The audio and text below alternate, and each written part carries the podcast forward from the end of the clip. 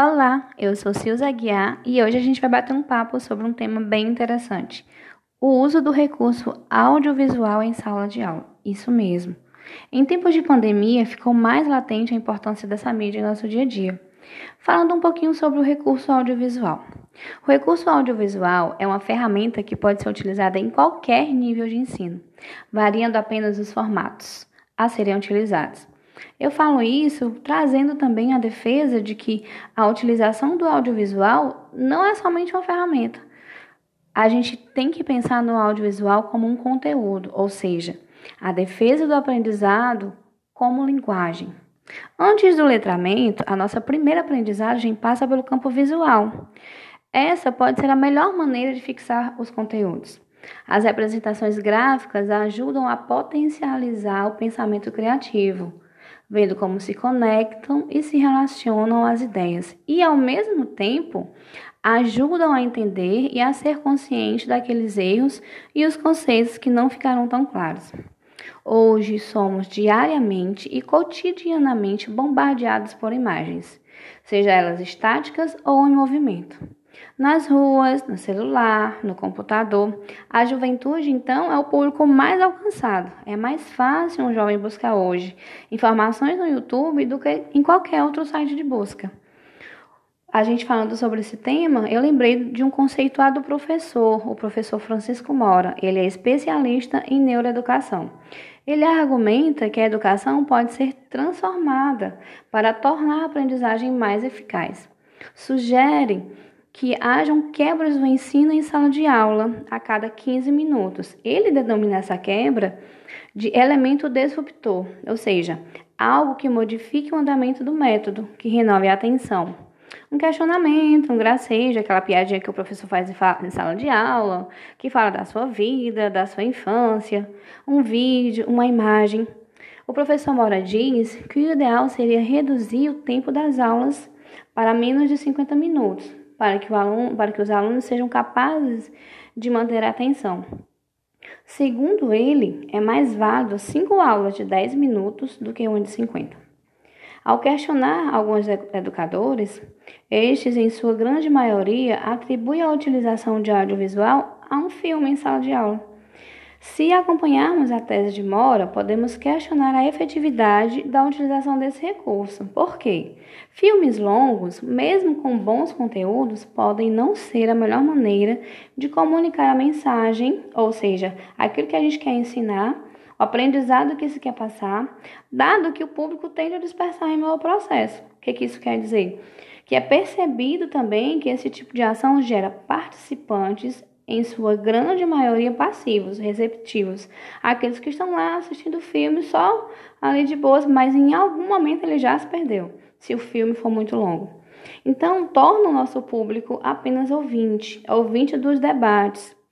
Ou seja, um ou outro que prestou um pouquinho mais de atenção vai falar um pouco, vai argumentar ali, mas a grande maioria não foi alcançada. É preciso saber se comunicar através da linguagem visual, não somente jogar, tem que ter um sentido naquilo que está sendo trazido para a sala de aula. Utilizar os recursos disponíveis como a edição de vídeos para filtrar as principais informações é um exemplo da adaptação da linguagem.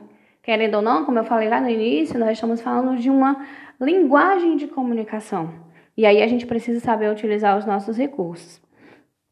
A gente tem notado é, no dia a dia a maneira que os jovens começam a aprender. O que, que eu quero dizer com isso? Eu tenho um exemplo de um professor que levou para a sala de aula uma letra de uma música e aí de repente o aluno interrompe e diz: "Professor, vamos fazer o seguinte, vamos colocar aqui no YouTube". Aí a gente vê o vídeo e a música.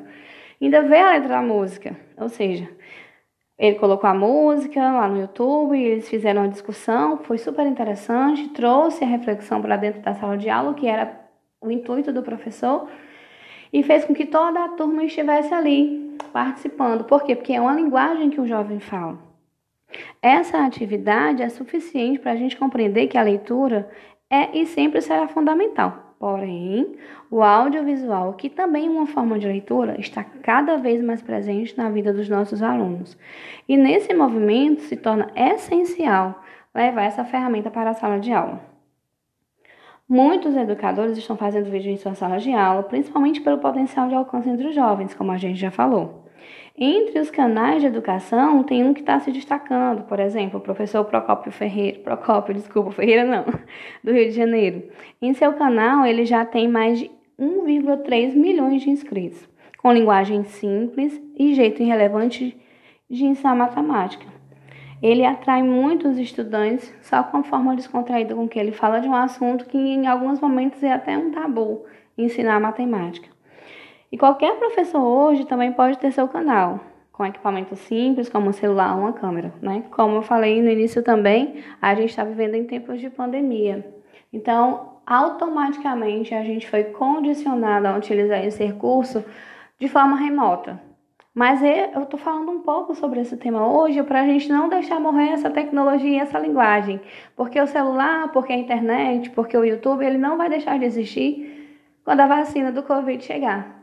Então, vamos aproveitar esse momento que a gente foi obrigado, entre aspas, a tratar um pouco mais com o audiovisual para trazer e permanecer essa linguagem dentro da sala de aula. E aí, como a gente pode levar esse recurso audiovisual para a sala? Há uma grande gama de possibilidades para a gente inserir o audiovisual. Uma delas é tornar os estudantes criadores do conteúdo, exercitando, colocando a mão na massa. Né? Eu destaco aqui algumas ações que podem ser consideráveis nesse processo. Por exemplo, a gente precisa estar aberto em primeiro lugar. É necessário quebrar barreiras que ainda temos das ferramentas digitais e começar a inserir novas maneiras de abordá-las no currículo escolar a gente tem que levar em conta que toda mudança também requer um tempo para acontecer.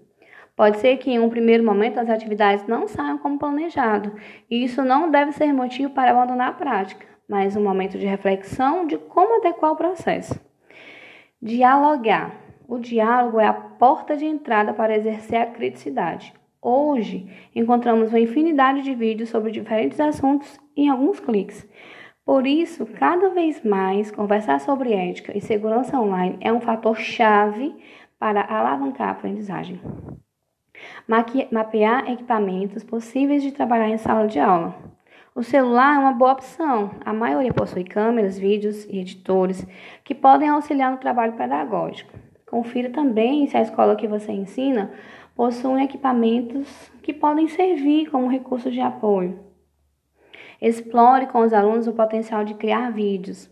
Assistir vídeos torna o currículo mais dinâmico, mas inverter os papéis e fazer os alunos se tornarem produtores de vídeo potencializa a ação como colaboração, empatia, inventatividade, criatividade, competências e habilidades essenciais ao mundo contemporâneo, além de aproximar os estudantes do seu aprendizado. Planeje. Não basta apenas liberar o uso do celular. É preciso realizar um bom planejamento e ações com objetivos claros, propiciando trabalhar com resoluções de problemas. Proponha trabalhos de pesquisas, elaboração de roteiro, pré-produção, gravação, edição. Combine processos, divida tarefas, estabeleça prazos para que os projetos se concretizem. Ao final do processo, avalie as produções para possibilitar novos aprendizados para todos. E aí, para deixar uma dica para vocês, aqui algumas sugestões, sugestões de materiais de fácil acesso e de baixo custo. Celular, todo mundo tem celular. Microfone, caso você não tenha, escolha alguns lugares silenciosos para fazer a grava gravação utilizando ainda o próprio celular. Se for possível, um tripé, né, que é um materialzinho barato e que também dá para ser utilizado nessa gravação em sala de aula. Alguns programas para edição, Windows Live Movie Maker, é um programa bem legal, bem bacana.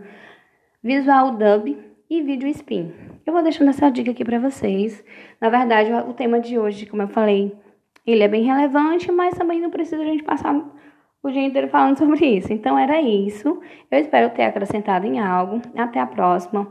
Beijos de luz. Deixo para vocês câmera e ação. Fui.